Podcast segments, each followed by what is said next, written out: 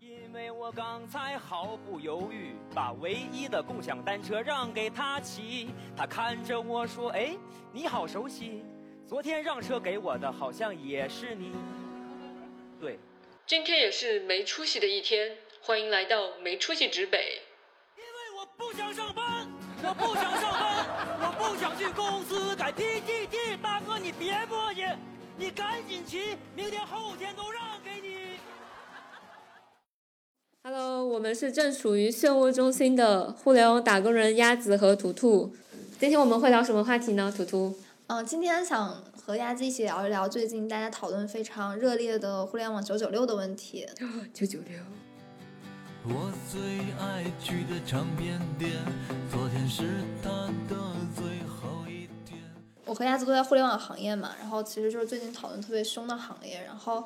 其实我们身边有很多朋友就是在比如说拼多多呀，或者说对相关企业，然后都是大小周或九九六的状态。对，包括其实，在我们公司或者我们前司，也是有很多部门是这种状态的。对，嗯鸭子，你之前一般是几点下班？我的话，其实一九年入职以来，可能前后是在两个不同的部门里面，平均下班时间就在九到十点之间吧。早的时候可能八点钟，就是如果这段时间业务没有那么忙的话，哦，一般我觉得是有两种情况会导致说我们不加班的，一个是说可能团队的效率比较高，比如说我第一年可能是在应用宝这个部门，然后呃整个团队的效率确实就是都是那种单点能力特别强的年轻人啊，就确实嗯效率是挺高的，就这种情况下不太需要加很很严重的班。那第二种情况就是说，可能你在的业务它相对会比较稳定，嗯就是也没有太多的事情需要大家加班，对，所以可能我包括我以前在实习的时候，也大部分情况下是没有加班的。就说我其实只有在云音乐暑期实习的时候，然后有一段时间强制要求我们周六去加班，对，那个时候真的是特别难受。其实我没啥事儿能做，因为我是个实习还要加班。对，就其实还是挺作为一个实习生还是挺闲的，但是还是让我每天每周六要过去待着，就真的很难受。但你有没有发现你，你说你是九点十点下班，然后你觉得这嗯不是加班？但其实如果按照劳动法规定，你就是加班啊，十点下班怎么可能不叫加班？对，这就是互联网人的觉悟呀。对对，就就我基本上也是现在大概就就十点多吧，然后我就觉得，就对我们来说，好像如果你周末不用上班，然后这个点下班，就已经很幸福的一件事情了。但其实你想十点下班，就意味着你回到家洗洗，十一点你今天就已经结束了。对，就会有一点没有别的生活吧，基本上就靠周末回点血。嗯，对。然后我身边有同学就，比如说他们在快手嘛，快手最近刚宣布官宣大小大小周周，对，而且还有双倍工资。然后他们据说，呃，就我朋友说吧，当时大家的反应还是挺开心的，就是。嗯，不会觉得说因为大小周觉得压力很大，反而是哎双倍工资开心，然后加班一天好几千块钱呢，可以买一个什么自己喜欢的东西，是这种态度去对待这件事情的。的碎片，全都散落在街边。因为我知道他最近也在找工作嘛，嗯就你会考虑这种九九六的公司吗？哎呀这个问题引入到了正题哈，就是 说实话，我现在还是没有那种底气，说我一定不会九九六，或者说我一定不会大小周，可能还是要结合你具体到底会去到哪一个公司、哪一个业务、一个什么样的状态。啊、对什么样的你能愿意九九六呀？啊、我想想哈，就比如说。呃，这个业务发展的非常快，然后你在这个业务中呢，确实是会承担比较重要的，或者相对比较独立的一个责任。嗯就这个时候，即使是大小周，或者即使是需要九九六，但是你做的每一件事情，其实对你个人的成长，或者对我个人的成长，都是有很大的价值的。那这种情况下，其实不要说九九六了，可能我就是 all in 的状态，都是有可能会去接受的。对，我觉得我毕业前对工作是抱有这样的一个预期的，就觉得我我可以加班，我要当个奋斗逼。我也是，但是后来后来发现，其实好像加班带来的增量并不大，就是我可能就周末多去上一天班，我并没有觉得对个人来说会有很高的一个增量价值在。对，你会有这种感觉吗？其实主要是我自己经历个经历的大多数业务，实际上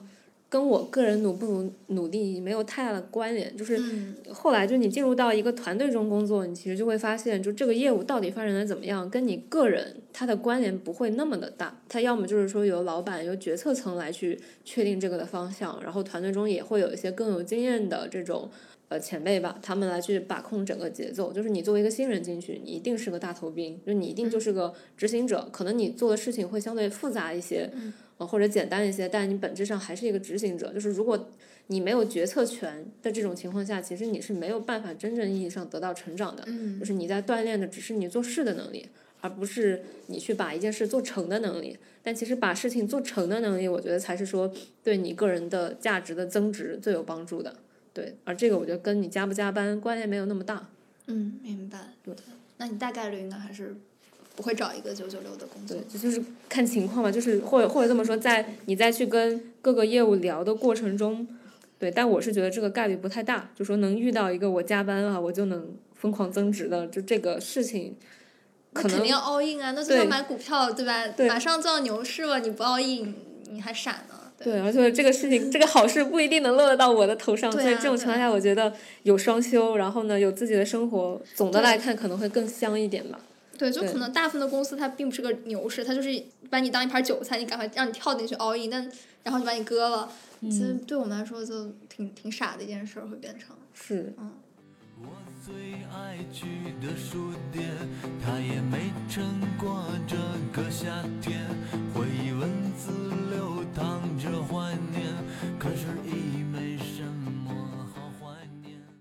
最近，因为我们其实讨论的很凶嘛，特别最近慢慢呀、嗯微博还有知乎上，对。然后我也听到一些不同的声音，就是，呃，虽然大家都在反九九六，但是在慢慢上，我今天看一个评论，就是有个同学说，他说你们都在说内卷内卷，说大家都不要去内卷，但是我就是一个农村的小孩儿，我不卷，我还能有什么办法？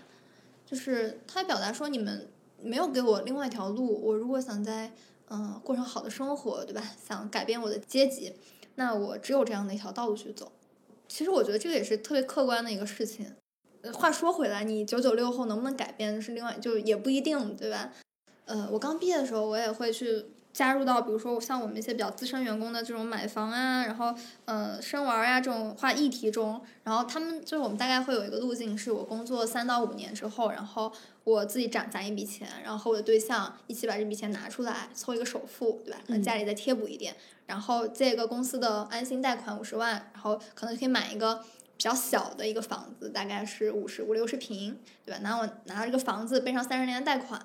然后我继续在公司加班努力，对，然后呃，可能再过个五年，我可以再换一套稍微大点的房子，然后继续去努力还我的贷款。那在这个过程中，你可能可以生孩子嘛，让孩子继续花钱，就总之是，这是一条可行的路吧，我觉得。但是它清晰可见的路径。对，是一个清晰可见的路径，但是它就堵上你三十年你都不敢辞职，或者说不敢至少不敢裸辞的一个一个方生活方式。嗯是我觉得如果选择这条路，就是要清楚代价是什么。我觉得代价挺大的。你是说要选择九九六这条路的代价，还是说选择不九九六这条路的代价？选选择九九六，就选择说我去在一线城市，然后从零到一的去那种立足，然后靠着打工的方式去嗯拼。就它确实是一个很现实的问题，因为比如说像可能像我和图图，或者说很多跟我们一样的这些呃传媒的同学，其实大家可能还是来自于一些原生家庭条件还是不错的，或者他至少是属于可能整个至少还是处于前百分之五十，甚至说百分之三十、二十这样的水平对，就是谦虚一点讲，可能就是处于前百分之五十的这样的一个状态，就是你没有太大的这种负担，或者说其实你的退路是还是挺多的，但实际上还是有很多在一线城市打拼的这样的一些年轻人，就他是真的没有退路，就是他去接受九九六，并不是说他喜欢他认同。而是说他没有别的选择，如果他不接受九九六的安排的，就他不接受这种呃需要去压榨他的这种劳动力的这样的安排，那可能他首先他的原生家庭没有给他退路，他没有办法说我回到老家做一份安稳的工作，就是他没有这个条件。另一方面是他空余下来的这个时间，比如他也有双休，但他的双休他靠自己是没有办法增值的。对他不是说他有自己的事业，他有自己的小生意，他有兼职，他也没有，他也没有这样的渠道和资源。那这种情况下，反而是依附于一个还不错的平台。来去获得，就是在他的职业生涯初期去获得对应的这样的一些物质回报，可能对他来讲确实是一种无奈之举。很多人应该是这样的一种状态吧？对对，但我之前可能觉得我就是这种人，但是后来为什么我就不愿意走上这条坚定的走上这条道路？就我可能算笔账发现不划算，对，因为其实你不管买不当是买房，在这个城市立足下去，你但凡走上这条路，你一定背后可能你要结婚要生孩子，你的小朋友每个月的开销，我记得我们同事他们就是要上很好的幼儿园的话，一个月八千，我觉得好，钱，对我觉得好震惊四脚金兽。对，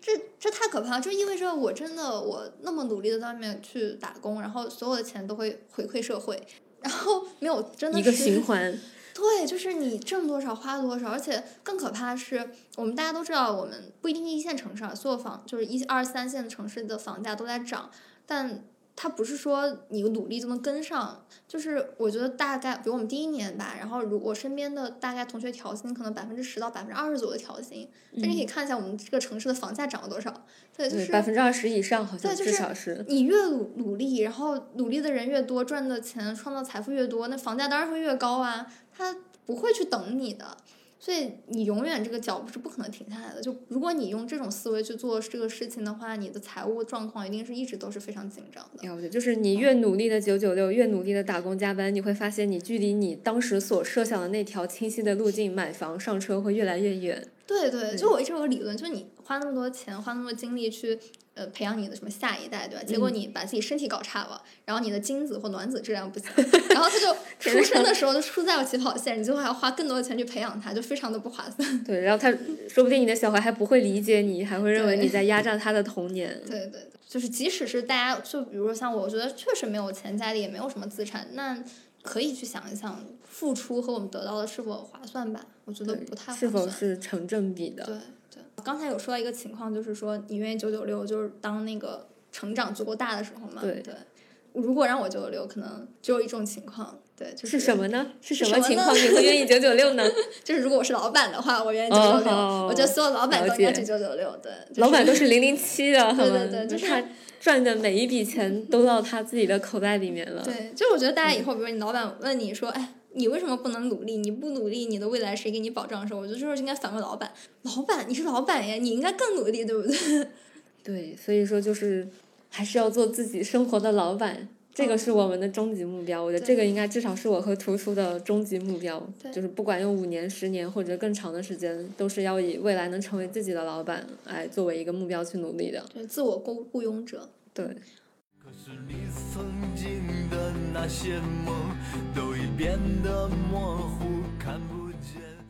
那我身边现在还有一一些朋友，他们思路又又不太一样，就他们也打工，他们可能也九九六加小周，对，但是他们会设立一个目标，这个目标可能是一个自由生相对自由的生活的目标，比如说我可以去二三线城市买一套房子，然后有一个稳定经营的店铺的这样一个起始起始资金，然后我们大家算一下，可能大概在比如说三百万三百万左右，就已经很高了这个目标，但是。这个比一线城市要在一线城市就爽很多，你可能在互联网干个五年、十五到十年，你就可以实现这个目标。他们会很明确的说，我的生活，我想追求生活就是相对的自由，可以不工作的自由，或者说可以去找一份相对清闲的工作的自由。对，那我会在我年轻的时候快速的去那些最苦最累的行业积累一下这第一桶金。然后积累后，我也不一定要干什么，反正我可以拿它去投资，或者拿它去做生意是 OK 的。我也可以就回家就躺着做一个轻松的工作，对，好像在国外有一个词称呼这类人群，就是叫 free 吧，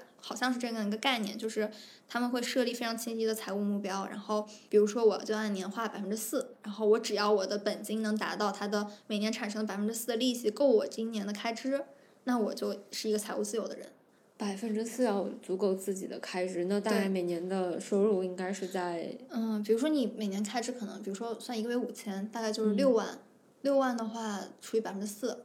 哦，嗯，或者说四万吧，四万比较好，四万除以百分之四，那就是一百万，那就是一百万你就可以。就年收入要达到一百呃，万，不是年收入，是资产，总资产，哦就是攒攒钱攒到一百万。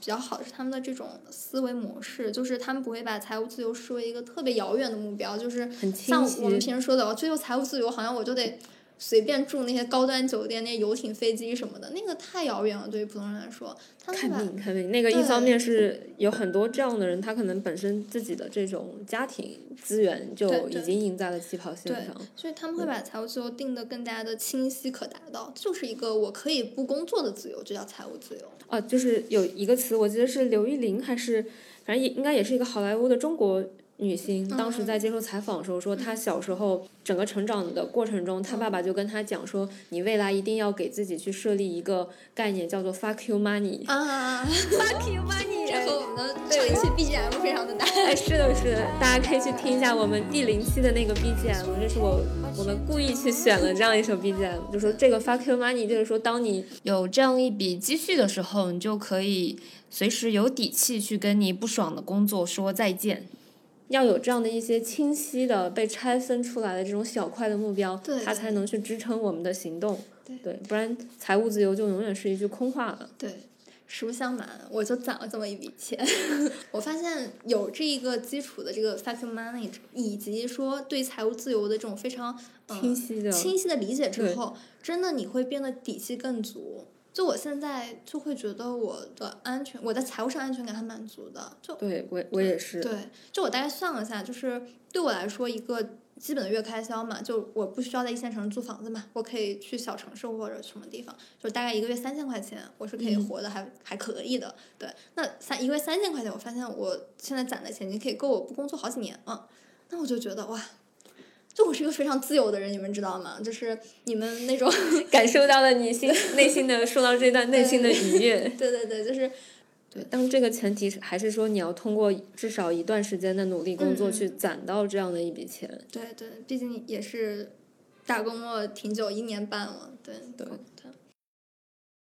这里可以简单的总结一下，就这里的意思并不是说我们不能去努力，或者说我们不能接受九九六，而是说你去做一件事情，不管你选择九九六了，还是你没有选择九九六，你都要很清楚的知道你自己为什么在做这件事情。嗯比如说，可能有的人九九六他是很清楚，我是希望快速去攒到这样一个可以自己增值的一个现金流的这样的一个状况，来支撑自己在未来有不做九九六这种选择的底气。最关键的不是你具体选了哪条路，而是说你为什么做这个选择，这个要非常非常清晰。就是每个选择其实都是你和人生的交易嘛，然后你付出的和你得到的有没有算清楚？只要算清楚了，我觉得就非常的 OK。对，那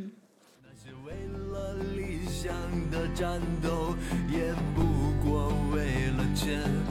可是我最恨的那个人，他始终没死在我面前。我有一个习惯，就是我一般去一个地方旅行的时候，然后会观察当地的一些生活方式，嗯，然后我就找到一些其实还蛮适合我哪天，比如说被互联网行业淘汰了可以去做的事情。是什么呢？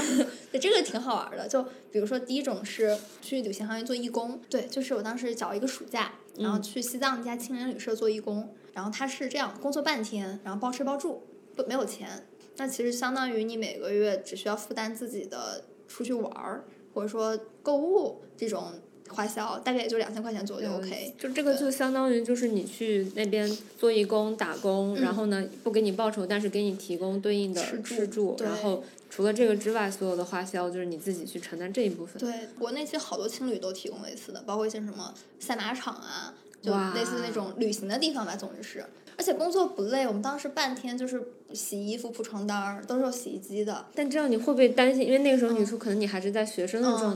态你还可以有各种各样的就是体验试错的空间。那你会不会比如比较担心说，如果你工作了，你现在是一个打工人，然后你中间断了半年、嗯一年去做这个事情，未来怎么再回到职场呢？嗯，我会把这个当成我的底气。我在职场上待不下去，我也可以去 继续做义工对，然后以及说这个至少这个过程，比如说我如果去半年，那这个事情是很快乐的一件事情。更多会觉得说，只要我这段人生是快乐的，是我觉得值得的，这个交易我是愿意的。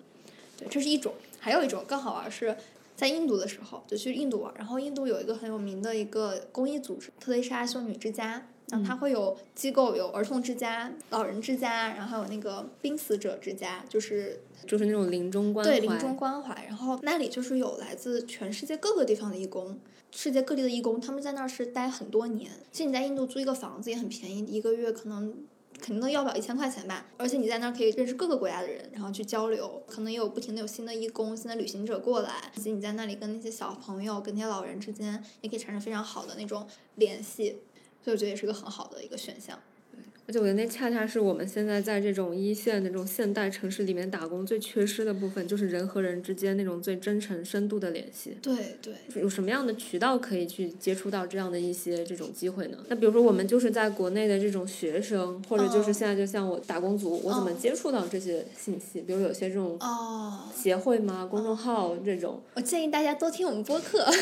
我就经常会跟这种类似的朋友聊天嘛，所以如果有这种信息，我们也会在播客里分享给大家。对，某种意义上其实是有很坚定的自己的信仰的，就知道自己在做什么。就这个信仰不是说宗教信仰哈，而是就很清楚说我自己来到这个世界上要贡献的价值到底是什么。对，因为我有一些在 NGO 的朋友，当时有给我去安利过一些，因为我们现在还在广深这一带嘛，就在广深这一带，其实应该也是国内的这种社工组织嗯比较活跃的一个区域吧，面向公益组织啊，就是这种社工的这种工作坊，它里面也会有各种各样可以去学习的这种技能和议题，比如说有一些叫协作者技术。啊，然后也有说什么这种带领的技术，然后然后或者说教练的技术，就是感觉其实它对我们来讲也是一种另外一种选择，或者说它也是给我们去打开了一扇这种新的窗户，就是在我们的这种日常的工作之外，因为我们知道其实互联网的圈子还是挺小的，就是相互之间讨论的那些话题永远不会脱离所谓的资本赛道这样的一些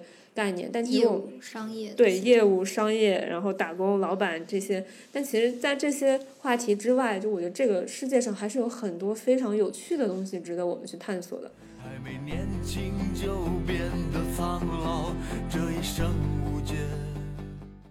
还有一个特别切实可行的，就是嗯我就前两天元旦的时候去了一个离岛上玩儿，嗯然后那个小岛上呢，就有个酒吧，一个啤酒酒吧，然后我很喜欢喝啤酒嘛，然后我就看他招服务员，我就问他，我说你们这个服务员怎么招呀？然后他就说但是呃包吃住，然后一个月四千，然后我觉得这个工作真的太酷了，因为那个岛那个岛特别美。早上那个海滩，然后朝阳啊，晚上有落日，就是超级美的一个海岛。虽然我现在没有去做那个工作，但是我会知道我在选择我这份工作的时候，其实我是放弃了一个特别美好的工作，就是它会让我觉得我不是没有选择的。其实这个世界上有很多很美好的选择，只是说我现在有更重要的事情或者更适合的事情去做，我不是被迫在这里打工，而是我选择了这里。你在这个阶段有你的目标，你为了你的目标去选择了在这里打工，但未来如果你想清楚了，你有别的目标，你也可以随时去对选择另一种生活对。，就是我有很多选项，我只选择其中一个选项而已。这种心态会让我过得更快开心一些。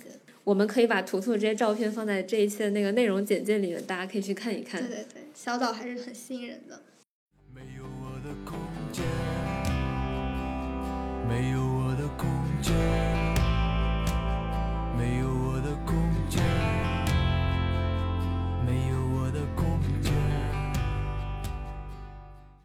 就是关于远方都有这样的一种理论吧。我知道很多人他在我们的生活中，就是可能不像图图，他是非常清楚自己还有哪些喜欢的生活的。包括我自己在内，可能还会有很多的朋友是真的不知道，除了工作之外，呃，除了自己有一些业余的爱好之外，还有什么可以做的。那在这里呢，我给大家去推荐一本书，叫做斯坦福大学的人生设计课。然后呢，在这本书里面有一个章节，他去介绍了一个一个概念或者说一套工具，叫做奥德赛计划。奥德赛计划呢，它就是会建议你去构想三种完全不一样的生活方式，并且去画未来五年的这样的一个蓝图。然后它是有一个特定的逻辑的，就是我们去画的三种生活方式，它必须是完全不一样的。比如说我在深圳混吃等死和我在老家南京混吃等死，它本质上就是一种生活方式，它不能列为两种。所以我们通常在去列奥德赛计划的时候，它会有三个呃三个思路。第一个思路就是沿着你现在正在做的事情去构想未来五年你能想到的最美好的那些蓝图。第二个思路是，如果有一天你现在正在做的事情不能不能做了，比如说你的公司倒闭了啊，或者说你的公司裁员了，你不幸被裁走了，基于你当前的这些资源，基于你的技能，你还有哪些切实可以做的事情？奥德赛计划的第三个思路是说，在你完全没有任何经济压力的情况下，你也不去管落地性到底有多强，它是不是现实，你最想做的事情是什么？用这样的三个思路来去帮自己梳理自己能做的啊，自己有可能有潜力去做的和自己最想做的事情。嗯在去年的时候吧，就是二一年下半年的时候，也尝试做过这样的一个奥德赛计划的训练。其实我当时最喜欢的就是我第三版的一个计划。之前就是我在写第一版和第二版的时候，就是很快就能写出来，因为它是跟你现在正在做事情息息相关的。然后当时第三版我就一直就想不出来，突然有一天我脑子里灵光一闪，就出现了一个词叫“大娱乐家”。我就知道了，我的第三版奥德计划应该就被命名为大娱乐家。然后我去想，哎，我怎么样去成为一个真正意义上的大娱乐家？然后就会去先去开始想，我现在有哪些跟娱乐相关的爱好？比如说，我很喜欢搭积木，就是我们会玩乐高啊，会去收藏一些这种的古董的玩具。那我会觉得，我一开始就可以先去做一些这样的内容的输出分享。比如说在小红书啊，或者说其他这样的一些玩家的平台，去聚集自己的一些流量，这是我觉得这是第一步切实可行的。然后再往远处讲，那是不是在这个过程中，我有可能去和这个领域里的其他的朋友产生关联，去创造更多的这样的一些价值？然后再往更远，比如说四年、五年这个时间去想，我说未来我有没有可能去构建一套自己的这种方法论，或者说构建一套自己的这种在游戏中去学习和成长的理论，去让自己成为一个真正意义上的大娱乐家。其实我觉得去画这个奥德赛计划，或者去做这个奥德赛计划的练习，不是为了去告诉你马上要做的一二三四五是什么，而是通过这样的一个梳理，让自己意识到自己能做什么和自己内心真正热爱的东西是什么。就我觉得这个其实是我们现在在这种九九六的生活里面会觉得焦虑、会觉得无望的一个很重要的原因吧，就是不知道自己到底在为什么而活。所以我觉得有的时候我们是可以适当的停下来，慢一点去想一想这样的一些问题的。那你现在是有在为大娱乐家这个目标有做一些事情吗？有啊，我觉得我们现在录播课其实就是一个大娱乐家的一个 一个部分。娱乐家是有点像画家这种概念嘛，就是娱乐家和画家，就它是一个类似于对对都是家。就是我我自己定义的大娱乐家的意思，就是倒不见得是说一定要去做游戏、去玩、去综艺，就是去搞笑，就是这是它比较表层的意思。我觉得本质上是一种，就是你对于生活有一个更加戏谑的，或者说更加。灵活的一些看法，包括我觉得各种各样的那种艺术的创作，比如说写文章，比如说我觉得这种谈话，不过它本质上都是一种创作，创作它就是在我看来就是一种自我娱乐的方式。你曾热爱的那个人，这一生也不会再见面。你现在打什么？我最近在玩那个《星露谷物语》，大家知道《星露谷物语》这个游戏吗？就是只要玩 Steam 平台的，继续科普一下，就《星露谷物语》这个游戏，它其实是 Steam 平台上面现在如果你搜模拟模拟经营类游戏，它应该是排在最前面的几个。这个游戏背后的开发故事，就是也也挺励志的。就它好像是一个华盛顿大学还是哪一个，反正就是美国一所应该还是挺有名的学校的一个计算机的。毕业生，当时他毕业之后没有找到工作，嗯，而且那个时候他好像自己还是日本的一款叫做《牧场物语》的游戏的一个玩家，他也是在这里去认识了他的女朋友，也是后来的妻子吧。然后他当时就想说自己去创造一款游戏，然后他就用了四年的时间，就这四年的时间呢，主要是他妻子或者他他女朋友在养他，然后他自己后来也去做一些剧场的兼职，但是他好像从头到尾都没有去真正意义上进入一个大的公司，或者进入我们说什么 flag。一边可能女朋友养着他，一边他自己去做一些呃收入比较微薄的兼职，然后用了四年的时间，每天平均可能用十个多小时的时间，就一个人去包办了我们说《新露谷》这款游戏的从这个设计、游戏的设计策划，再到所有的美工，再到音乐的这些设计，然后再到开发，都是他一个人。然后这个游戏一上线，好像就卖出了上百万份，就一下子就回本了。对，所以我觉得其实这个。当时也给我一个很大的冲击，就我一边在玩这个游戏的时候，也去也去在想，就是一个真正找到自己热爱的人，嗯，很幸福，很幸福，而且他会活的。就这样的人才有可能去创造生活的奇迹。对对，我觉得那四年一定很快乐，就是每天十个小时，给他多少钱他可能都不会愿意的一个事情。对，而且我就很好奇是什么样的力量在支撑着他四年？就他也应该也不是说有很多钱，我觉得这个是在回应这样的一个思路吧。就并不是说只有有钱人他才有资格去选择，嗯呃，选择不打工的。我觉得其实不是这样。对我们之前很多时候都会陷入一个误区，就会觉得我没有能力去选择，没有资格去选择。其实你有好多选项，或者我们都有很多选项，我们是放弃了一些选项，选择现在的生活。放弃了一些选项，包括我觉得，就其实说浪费时间也是你自己的一种选择。我们无时无刻其实都是在做选择。你今天去吃了一个健康的一顿饭和吃了不健康的一顿外卖，本质上也是你自己去选择了不健康。嗯，对。我我前段时间在想，为什么大家都这么爱玩一些像拼图呀、乐高呀这种玩具？我自己也挺喜欢的。我发现是这种玩具很容易让你进入一种心流的状态。对对对对，心流的状态。对，那种状态就是工作还挺难的，需要比较好的机缘巧合，学习偶尔也可以进入，然后以及说玩这种乐高的玩具，乐高玩具可以让大家很快的进入这种状态，因为它就是有点难，但是又在你的能力范围内，就是有一点挑战的那种事情。对，就需要你完全的集中注意力。对这个事儿，我觉得这种心流状态其实比那种单纯的发泄式的娱乐，比如说呃，可能刷剧啊或者什么的，嗯会让你更加的有那种快乐的感觉、沉浸感和成就感。对，而且而且最近我我自己在玩乐高的时候，就会做一些定格的拍摄嘛，就你会看到一个一开始它是散落的几千片零件，然后嗯怎么一点点去搭建成最后的一个建筑，就我觉得这个过程会让你觉得很很神奇。其实游戏有时候可能也能创造心流。我特别喜欢玩那种就是模拟经营类的游戏，我觉得嗯这种它就很容易让你沉浸在自己创作的这个感觉里面。对对，但其实工作的话，尤其是互联网的工作，它又很强调所谓的沟通协同，你是很容易被打断的，嗯，特别容易被打断。微信就没停过。对，对，所以其实特别鼓励大家去找到说自己真的想做那个事情，然后有那个嗯事情之后，做很多事情就会变得快乐很多。对就像鸭子刚才分享的那个方法，可以去试一试。其实只要你找到了自己的事情，你某种意义上就已经是自己的老板了。就我觉得什么叫 老板嘛，就是他有支配别人的劳动力，嗯，选择的权限，有决策的权限。嗯，不管你身体上是不是懒吧，我觉得你的脑子就是你的大脑，你的思考是不能懒下来的，因为你一旦懒得去思考，你所有的权利其实都交给了那些更愿意去思考的人。对但你知道我们这种人经常被吐槽，就躺在那里天天思考，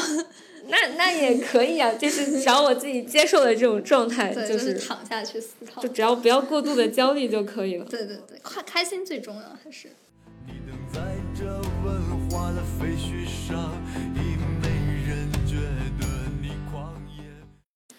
那你觉得就做自己的老板和做打工者会有什么本质上的不同是什么呢？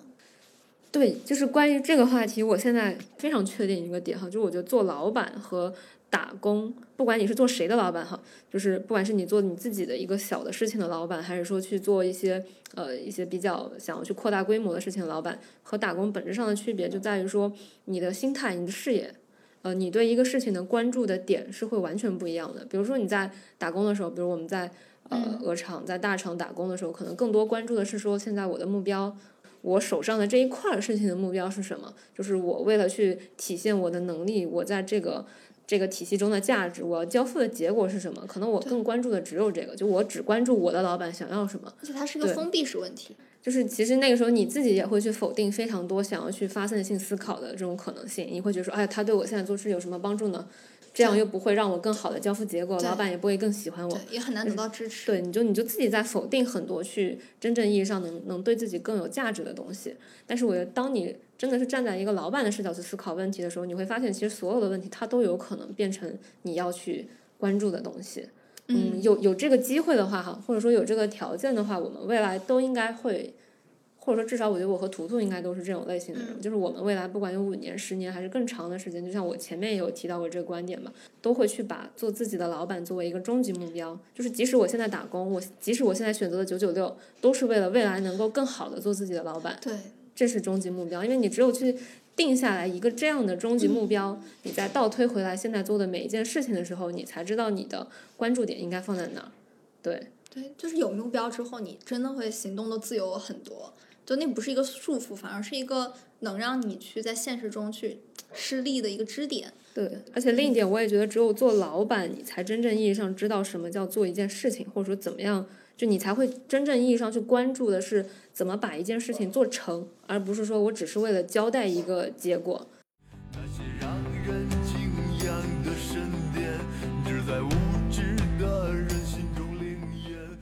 实际上，很多时候我们去说，呃，九九六加班，其实是为了让自己更快的成长。我觉得这个事情是有一点点悖论的，就是这个时候啊，就大家可以去想哈，我们去很努力的工作，或者说很努力的在一个组织里面去给别人打工，就是你再怎么努力，你锻炼的或者说你提升的，可能只是你做事本身的能力，就是你怎么更高效的去做一件确定性的事情。但是真正意义上你的成长，就是你能够去成长到去 hold 住一个更加复杂的事情，它是需要让你持续的面对不确定的事情的。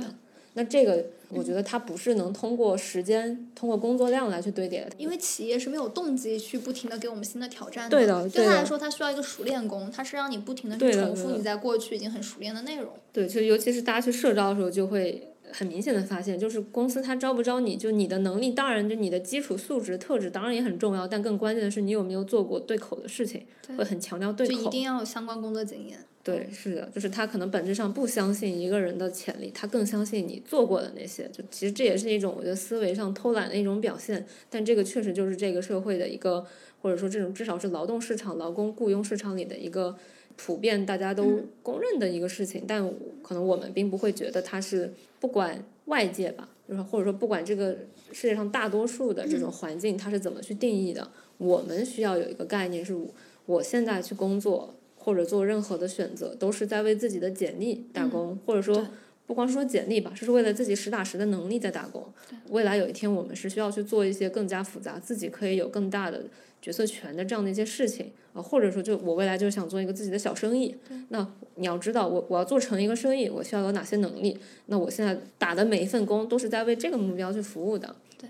其实就是我们把工作给工具化了，我只是把它作为我的一个方法，想去实现某个东西。对对，但在之前就我很长时间没有目标的时候，我就发现自己会被工作工具化，因为、嗯，异化了，对会被异被化对我当时就特别恐慌这个事儿，因为你会发现每份工作对人的素质会提出不同的要求，然后包括每个厂就是。每个工厂，然后它的文化是不同的，它所需要技能是不同的。然后我发现我在努力去契合我的工作标准的时候，比如说他他对一个五星员工的标准是什么样的时候，我其实在努力迎合他的标准，然后我是要异化自己，然后去变成他想要的人。这个东西有点可怕，因为我会知道说互联网这个流动性很强，对不对？那我可能比如说轮岗之后，也许需要的工作技能又不一样了。是对，当我不同意把自己工具化的时候，我发现是一个非常没有安全感的状态。对，那直到有一天我发现，哎，我可以尝试把工作给工具化。对，就是我是想通过工作得到什么，而不是说让我变成一个工作需要的人。对，然后这个心态就扭转过来之后，我就发现工作中会变得自如很多。我不会觉得说工作需要的一些特性和我不符是我的问题，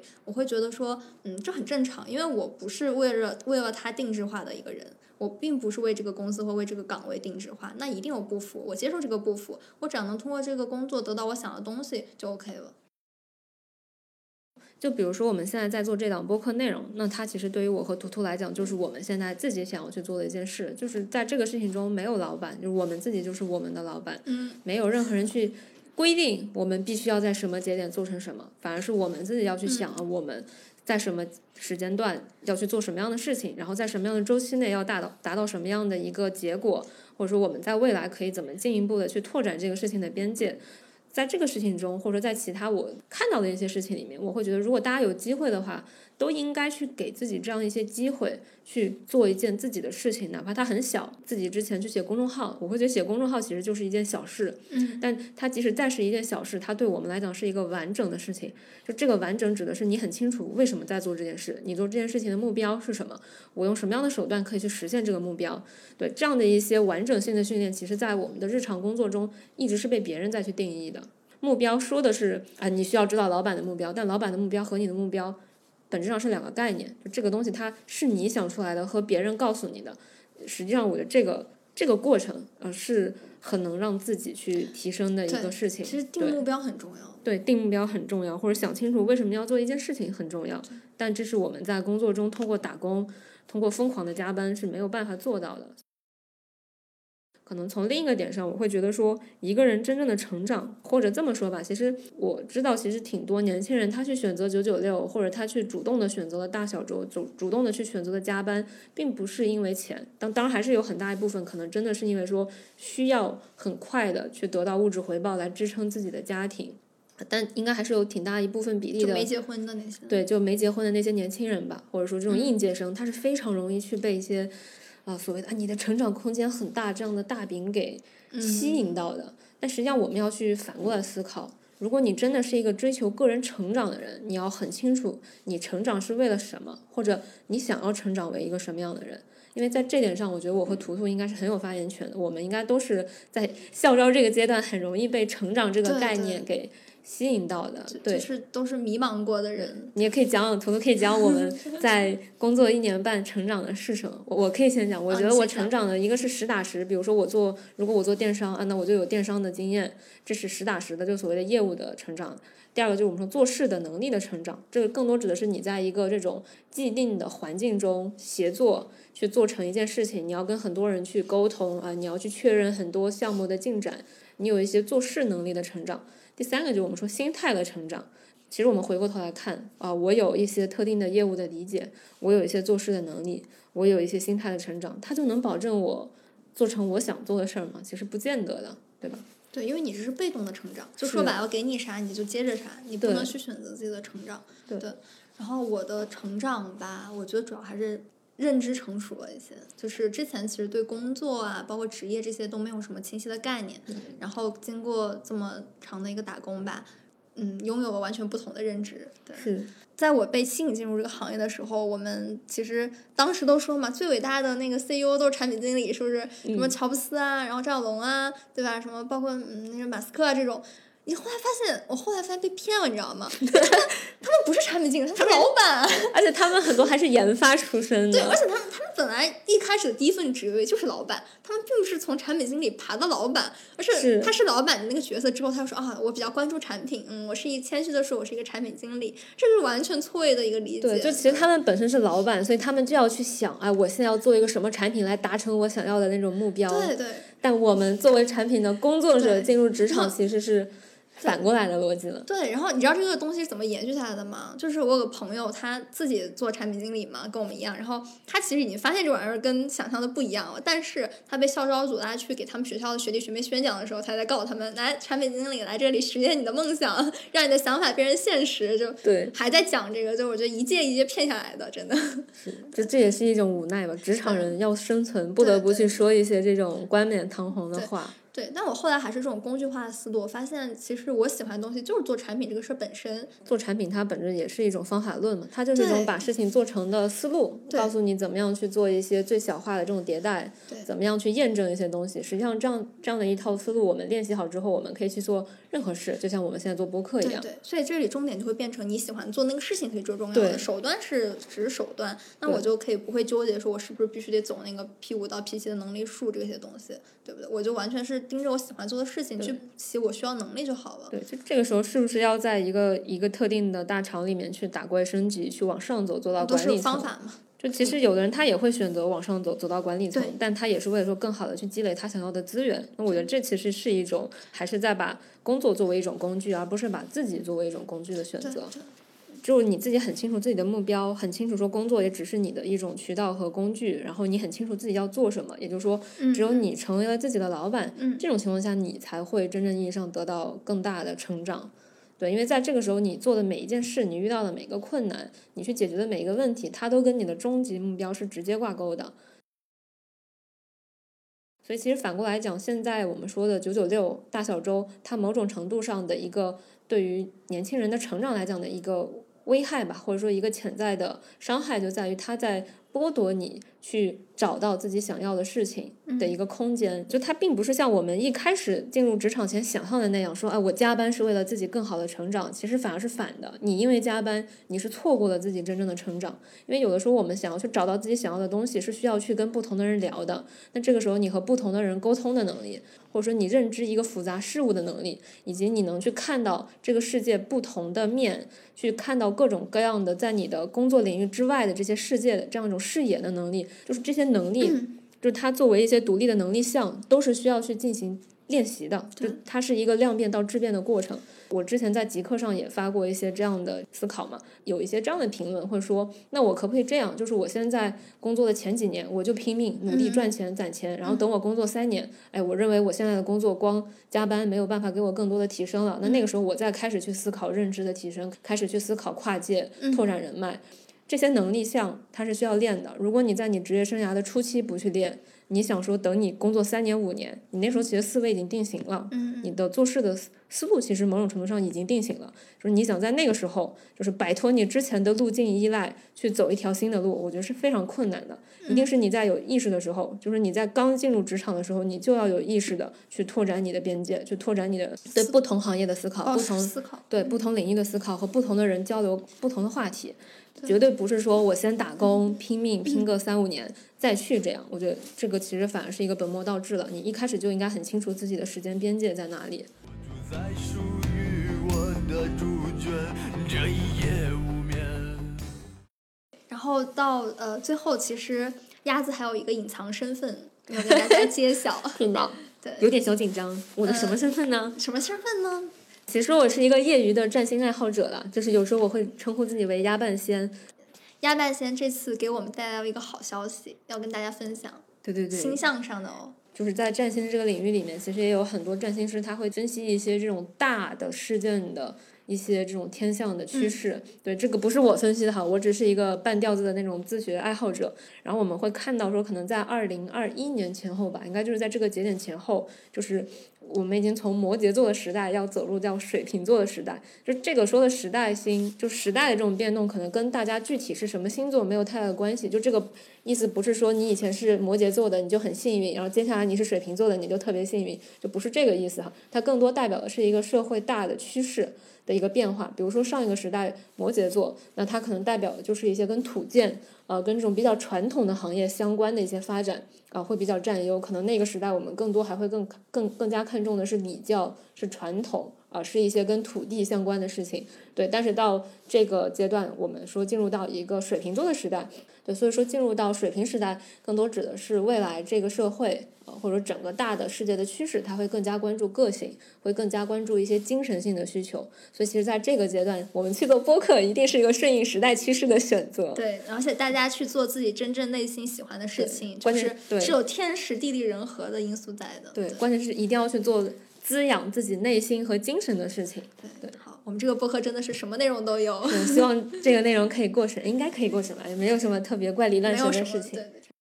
但其实话说回来，说严肃一点的话，其实除了我们说星象这个之外，嗯其实也有很多我们可以去看啊，在 B 站上啊或其他一些内容平台有这样的一些这种呃经济分析师，他也会去讲到对未来的一个趋势的发展。对，就其实从唯物主义的角度来看的话，我们呃去观察那些发展发达国家的发展历程，会发现他们也是从一个呃人力或者说劳动密集型的行业去转向一些更加智力密集型的行业。对，其实我们现在在互联网行业虽然听起来很高科技啊，但说实话，告诉大家真的就是一个劳动密集型行业，对，还就是一个靠劳很动力堆起来的。对，很多东西就是靠人力去堆。所以说，像大家也会吐槽说，为什么你们天天都在买菜，然后都在做什么，呃，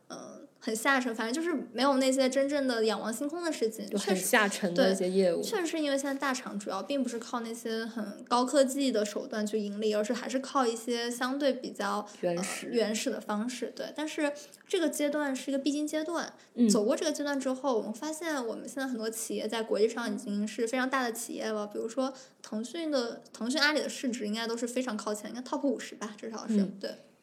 那经过他们一定就是世界趋势，你一定是如果光靠劳动密集，你是不可能一直能维持高增长的，对吧？劳动密集背后走过去之后，一定是知识密集，一定是智力密集，对。嗯所以说下一个阶段的话，应该是更加可以去让大家发挥创造力，发挥自己的独特性的一个阶段。而那些光靠去九九六，就是完全死打工的那些企业，已经长期趋势来看，他们是会走下坡路的。只有那些善于发现人类的创造力，让大家发挥聪明才智的企业，才可以有很好的增长。具体来说，应该是两个点。第一个就是说，其实现在九九六或者说去压榨劳动力这件事情本身是和大的趋势相违背的。嗯第二个就是说，任何一个企业它想要去做一个跨多个领域的这种寡头的财团，这个在国内也绝对是一个不吻合大趋势的对。一个想法其。实这个对对大家个体来说是好事儿，就是正因为腾讯、阿里做不了的话，我们才有机会去做。但是如果腾讯、阿里什么都能做，其实给呃创业者留下机会就很少了。对，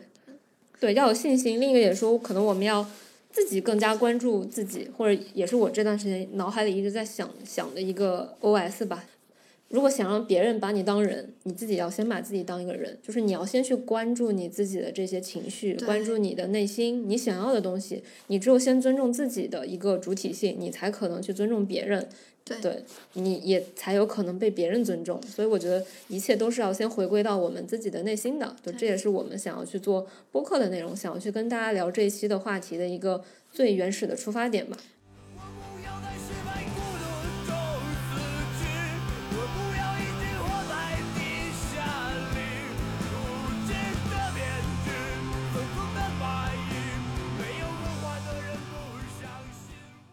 好，那我们这期要不就先聊到这里。可以，我觉得再往下聊，可能我们很快就要没有工可打了。对对对，不能话话还是要留一半的。对，就是大家有任何关于我们这期的讨论的主题啊，九九六啊，或者说诗和远方啊的任何你的想法、反馈和建议，对，都可以随时在评论区里面跟我们交流。好的，对对对，然后我们也会想去邀请更多好玩的同学一起来跟我们聊天。如果你有意向的话，也可以给我们留言哦。对，或者你们有什么想听的话题，也可以给我们留言。嗯，好的，那我们先这样，拜拜拜拜拜。